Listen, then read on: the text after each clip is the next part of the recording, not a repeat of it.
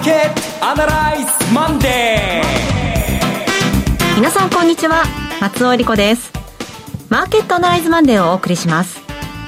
パーソナリティは金融ストラテジストの岡崎亮介さん今日の東京はものすごく暖かいです。皆さんの、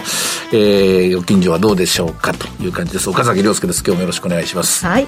そして今日株式アナリストの鈴木和之さんはお電話でのご出演です。鈴木さん。あ、おはようございます。鈴木和之です。どうぞよろしくお願いします。今日もよろしくお願いします。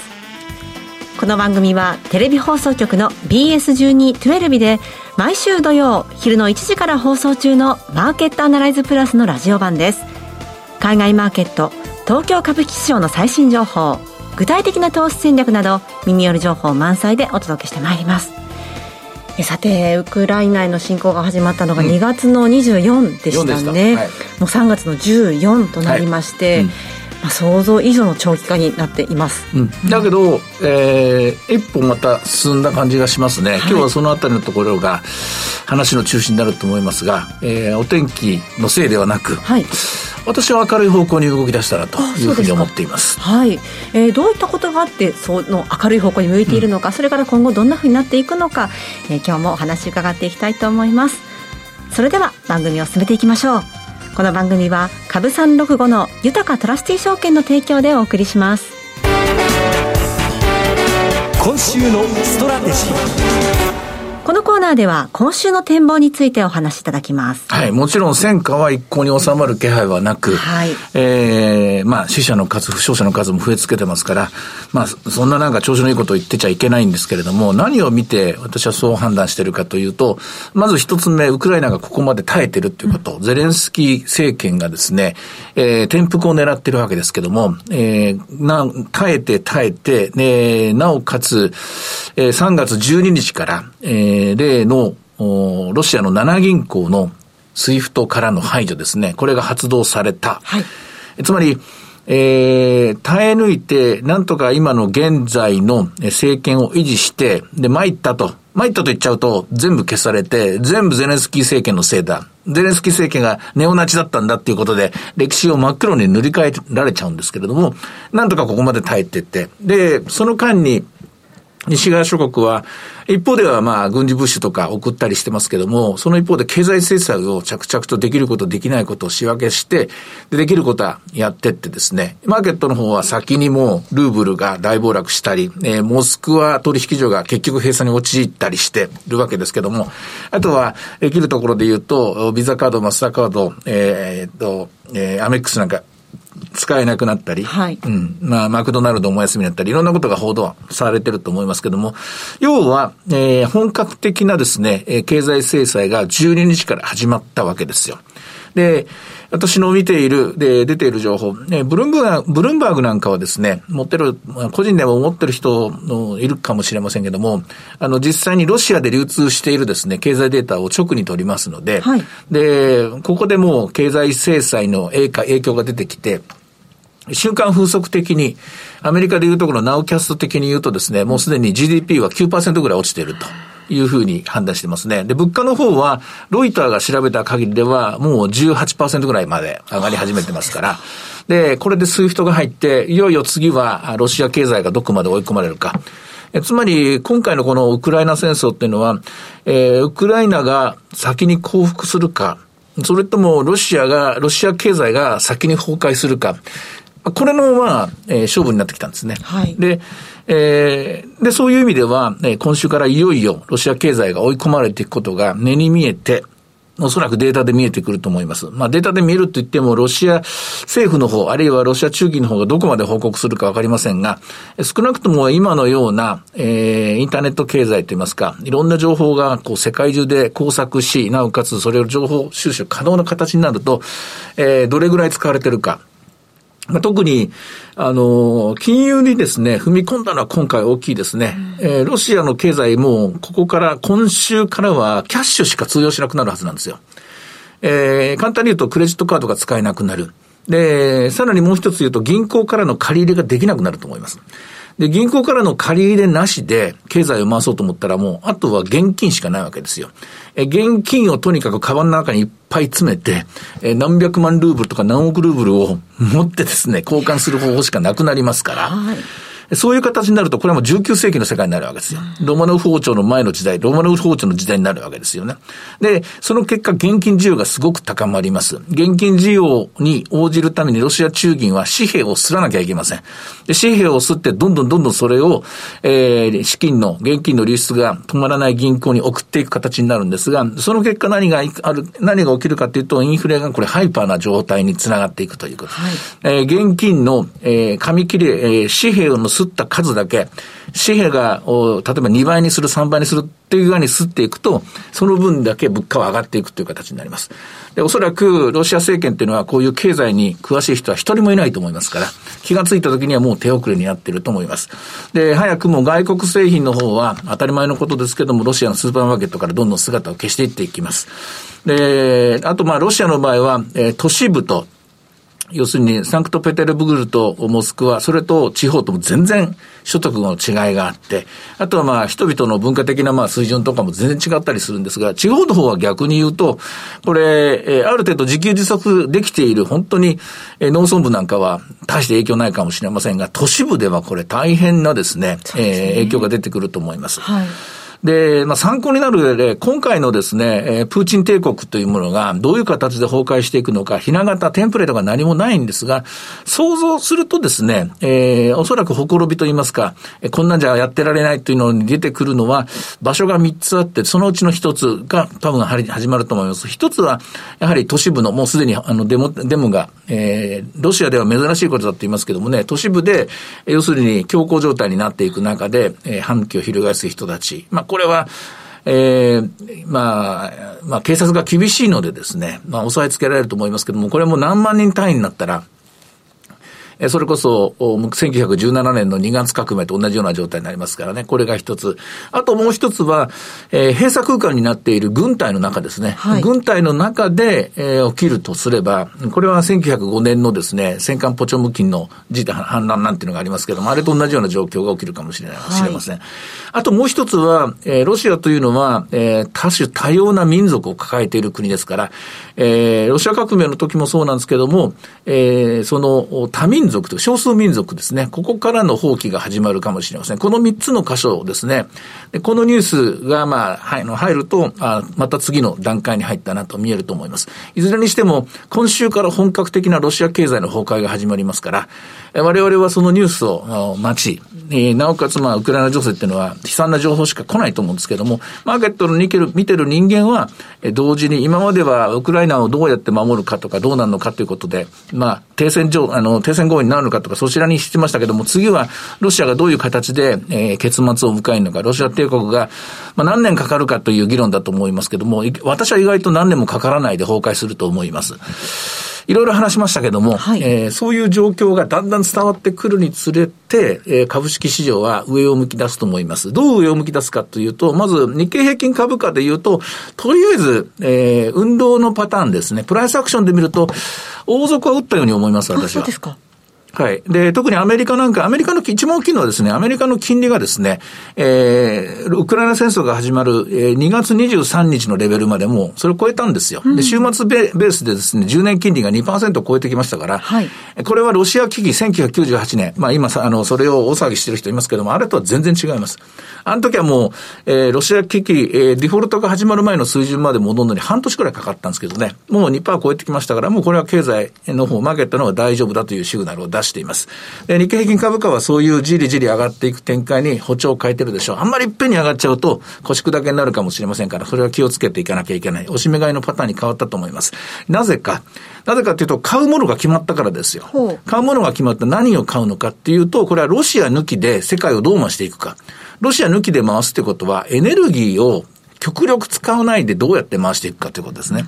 で、同時に、えー、必要最低限のものをロシアからのパイプラインなしにどうやって使うかってことになるわけですね。だからパイプラインで運んでたものを LNG 単価で運ばなきゃいけない。で、LNG の、えー、えー、えー、ガスを入れるですね、タンク貯蔵基地を作んなきゃいけない。まあ、これが目に見えて、えー、来年の冬までにやんなきゃいけない仕事の一つ。あと我々は、日本人はもう一回問い直さなきゃいけないのは、節電しましょうということですね。うん。これは、東日本大震災の時の教訓がありますけども、あの、電気代がすごく値上がりしています。ガソリン代も上がります。どうやってこれを節約しようかという、ここを考えなきゃいけないと。例えば、ビルのメンテナンスでどうやって熱効率を良くしていくか、あるいは家庭の中でどうやってこれを落としていくか、あるいはもっと言うと、国全体でって考えていくと結局脱炭素のシナリオなんですね。はい。うん、で、日本の場合脱炭素のシナリオっていうのが2050年という数字と数値目標だけ先に来たっちゃ来ちゃってですね、細かいところが、例のビニール袋の事件とかですね、えー、ナイフ、あの、フォークとかスプーンとかの、えー、プラスチックのあっちの方に行っちゃってるんですけど、どうやって、この国のエネルギーを、えー、水力に風力に、えー、それからまあ、原子力も加わると思うんですけども、これを議論しなきゃいけないですね。もっと根本的な部分ですね。根本的なところです。で、うん、国会の話を待っててもダメですから、結局民間レベルでできることからやっていくしかないんですよ。で、そういう状況で、おそらく新しく資金が入っていく会社が次々と、まあ、すでにもう、ラインナップは出てましたから、はい、あれがもう一回光を浴びることになると思います。でそういった銘柄にお金が入ることで、早い話がロシアに、えー、投資したものはもう全部焼却し始めましたから、機関投資から。ロシア向けの今までのですね、投資した金額はもう全部ゼロにして、で、貸し倒れも引き当て金も全部立てて、で、仕掛かり品とかも全部チャラにして、もうそこはそれでもう終わっちゃって、もう全部コストは弾いて、で、次の時代をロシアシアのない時代を作っていこうと歩き始めてますから、株式市場は、そういったですね、シナリオに基づいてお金が動いていく。というのでですね、プラスの方向を向くんじゃないかなと、そんなふうに思います。鈴木さんいかがでしょう？岡崎さん今、あの、ここにお金が入っていくっていう流れ見えてるとのことでしたけれども。そうですね、あの、あのもうマーケットは確かにあの脱炭素の動きはあのお大きなこの地政学的リスクがあってもなくても、やっぱりこれはずっと面々と継続していたという2つの流れの、その目につくところがどうしても飛び込んでいきますんで、はい、目につかないところでは、まあ、着々と進んでるなっていうのは、やっぱり日々感じるところですね。で全く同じようなあの意味になってしまうかもしれませんが、目につかないところでは、やっぱり国内景気が、やっぱりあの心配されたんですけど、非常に落ち着いていると、安定しているなっていうのが、まあ、春になって暖か高くなって、観光客の皆さんの数が、やっぱり目に見えて増えてるなっていうのが、その日々実感されるようなところがありますね。はい、あの内需景気というのは、まあ、やっぱりあのオミクロン変種でずいぶんダメージ受けてはいるんですが、その宿泊も飲食店も小売もデパートも、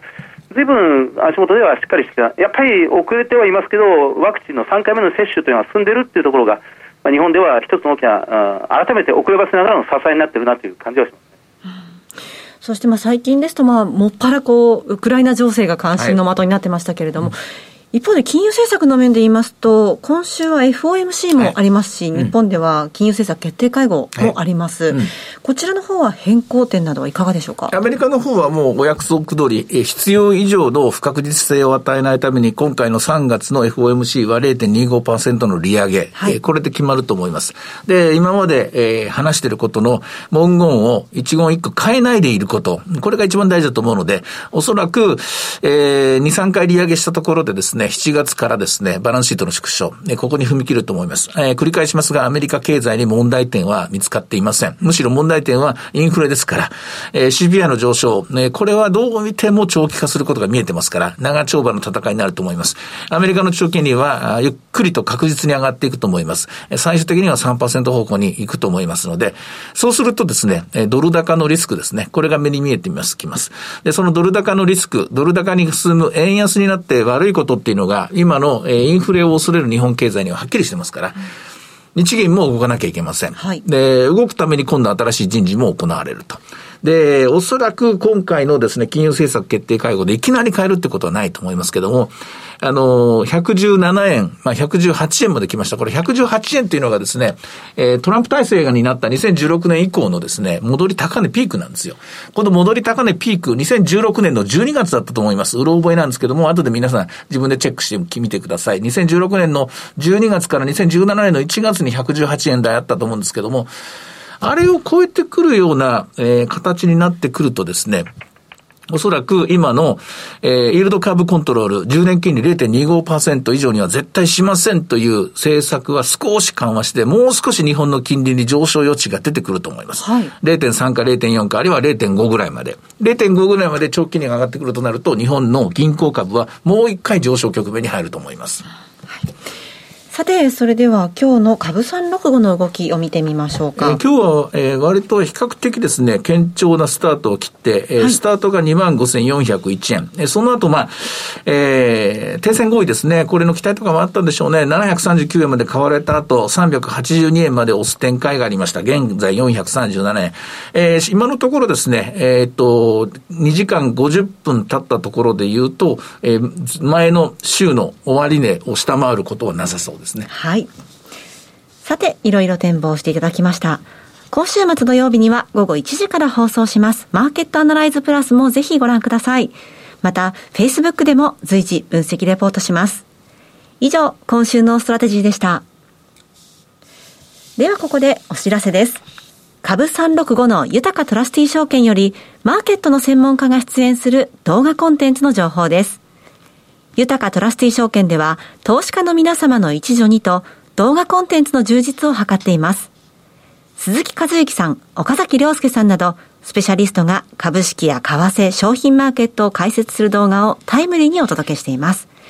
さて、こちらでアーカイブ動画配信中の鈴木さん。はい。最近の注目点はどういったところでしょうか？え、あの、やっぱり、まあ、いつものことですが、やっぱり企業の決算発表が今また始まってるんですね。はい、あの、今、1月決算企業、それから4月、7月決算企業が、あまあ、先週後半から、まあ今日も含めて、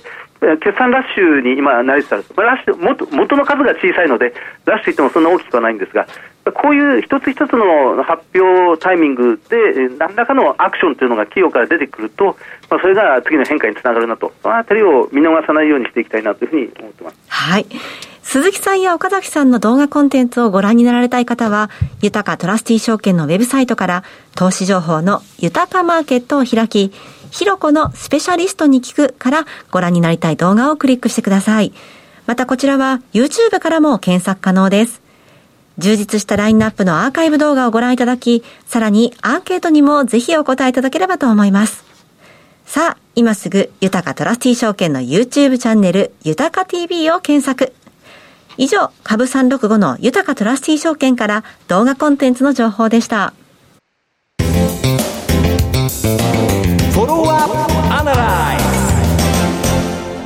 さて、では今週もお送りします。鈴木さんの注目企業です。お願いします。はい、あの富士通です、え、富士通、メガコード6702の富士通ですね、まあ、あの日本の基幹システム、まあ、システム開発に関しては NEC と富士通と、まあ、並び立つ、まあ、両巨頭という形になりますが、午前中もしっかりです、1万6795円、まあ、ずいぶん株価高いんですが、午前中で2%ぐらい上昇という形になっています。あの時価総額が3兆4000億円ぐらいです、で総資産が3兆円ちょうど、売上がその来期の見通しで3兆7000億円というところですから、まあ、株価に今、割高感はほとんどありません、PBR で2倍ちょっとというところです、ROE で14%というぐらいです。まあ、富士通といえばもう言うまでもなく、かつてのスーパーコンピューターの K、まあ、京都の京都と書いて、まあ、K ですが、で今や富岳、まあ、世界ナンバーワンスーパーコンピューターを持っていて、まあ、このスーパーコンピューターを使って、まあ、気候シミュレーションを行ったり、まあ、交通量の、まあ、新しいシステムを作ったりということをしてますが、2030年にはこれを量子コンピューターに発展させていこうという会社側の計画であります。あの先日、決算発表というか、業績の修正を3月の8日、ちょうど1週間前の火曜日に業績下方修正を発表しまして、売上横ばいで営業利益は2700億円の見通しだったのを2100億円に引き下げました。まあ、前期比マイナス20%。で、えーまあ、最終利益も20%引き下げて、えー、前年比でマイナスになって2000億円から1600億円に引き下げたという状況です。ただ、このその業績下方修正に対して、マーケットはあまりネガティブな反応を示せずに、むしろポジティブというか、はい、まあ、株価は逆に底堅い動きを示したというのが非常に印象的でした。うん、あの3000人を超える希望退職者を今回募って、えー、まあ、50歳以上の方なんですが、その再就職支援のための、まあ、費用を営業利益段階で計上したというのが今回の、まあ、下方修正の趣旨ではありますけど、まあ、あの会社そのものを大きく変えていくという変革する一環として、えーまあ、人の配置を変えている。で、ひいてはまあ50歳以上の方にの再就職を非常に支援しているということですね。あの今、富士通が考えているのは、まあ、かつて、まあ、携帯電話でも、最近でもそうですが、スマホでも、まあ、パソコンでも、ハードウェアの富士通っていうのは私たち非常に馴染みがあ今もあります。で、ね、今、エアコンでも富士通ブランドのエアコンというのは広くあります。はいただ、やはり富士通はそのハードウェア的なものっていうのはもうこれからどんどん減らしていって、まあ、完全にシステムオンリーの会社、あまあ、ソフトウェアというか、その観光庁から、まあ、企業から、流通業から金融機関向けのすべてシステムをデジタルに変えていくという時の、うんまあ、存在感を高めようという方向で強めています。ね、うん、あまり言われなくなってしまったんですが、例えばちょっと前に言われていた IoT とか、もまあ、機械と機械がすべて、えー、ネットで、えー、つながる、パソコンを経由せずにつながるとかですね、あるいは AI、人工知能とか、これも今当たり前すぎてあんまり耳にしなくなってしまったんですが、それは着々と世の中に実装されていて、えー、もうこれシステムとしてちゃんと機能し始めていて、まあ、そこで富士通のプレゼンスがますます高まっているという現状であります。あの本当にあのたくさんその分野は広いんですが、はい、まあ、一つだけこのご紹介すると水産業です。まあ、これから水産業というのは非常に体に良いタンパク源なので、ますます、まあ、中国をはじめとして、今まであまり魚を食べなかった民族というか国民の人たちが、魚をたくさん食べる、今、この40年で世界の水産資源が半分になってしまったと言われるぐらいに、はい、まあ、危機的な状況であるんです、そのためにあのマグロを養殖したり、まあ、牡蠣、アワビを養殖したり、うん、難しいと言われているその魚介類を養殖するという技術を、あのそのえ漁港っていうんですか、海辺の町がやってるんですけど、なかなか自分たちではうまくいけない。そこに富士通が目をつけて、まあ、10年前、20年前からその魚の養殖、水産資源を増やしていくっていう、そそれをシステム化していく、無人化していく、自動化するっていうんでしょうか、モニター、センサーをつけてですね、まあ、そのノウハウで、まあ、富士通は非常に秀でてるというふうに言われています。まあ、北海道でその人口がどんどん減ってしまって、その人口過疎に泣いているそのその町や村がたくさんありますが、まあ、そういうところは水産資源がたくさんあるので、一つ何か産業が起こってくると、まあ、若い人たちが、まあ、どんどん集まってくる。まあ、そこに産業が起こり、まあ、人が増えるということができますが、それは富士通のシステムがこの町おこし、えーまあ、地域再生につながっていくということも、まあ、十分考えられる。まあ、もちろんその都市部の、まあ、観光庁のシステムであったり、うん、教育現場のシステムというのは、まあ、当然富士通はそこにまあ入っている。まあ、小売の店舗も完全自動化。うんまあ、この受発注というものは自動化させる、その入入退出も決済も自動化していく、まあ、人がいまあ、いなくても済むという方向に富士通は、まあ、貢献するという方向性を出してきてますね。だからそのために今の社内もどんどん大きく変わっていて、まあ、今回の3000人を超える希望退職を募るというのは、その大きな流れの中の一環だと思われるんですが、うん、まあ、一回身を、まあ、低くした形になってますけど、まあ、ここから大きく飛躍していくということです。配当利回りはまだ今1.2%ぐらいというところですね、はい、まあ、外国人持ち込み比率は54%、まあ、5割を超えているという状況でありますので、まあ、底値圏にある富士通を改めて注目してみたいと思います。はい。今日ご紹介したのは6702の富士通でした。さてマーケットアナライズマンデーはそろそろお別れの時間です。ここまでのお話は岡崎亮介と追加と人そして松尾恵理子でお送りしましたそれでは今日はこの辺で失礼いたします。さようなら。この番組は株365の豊かトラスティ証券の提供でお送りしました。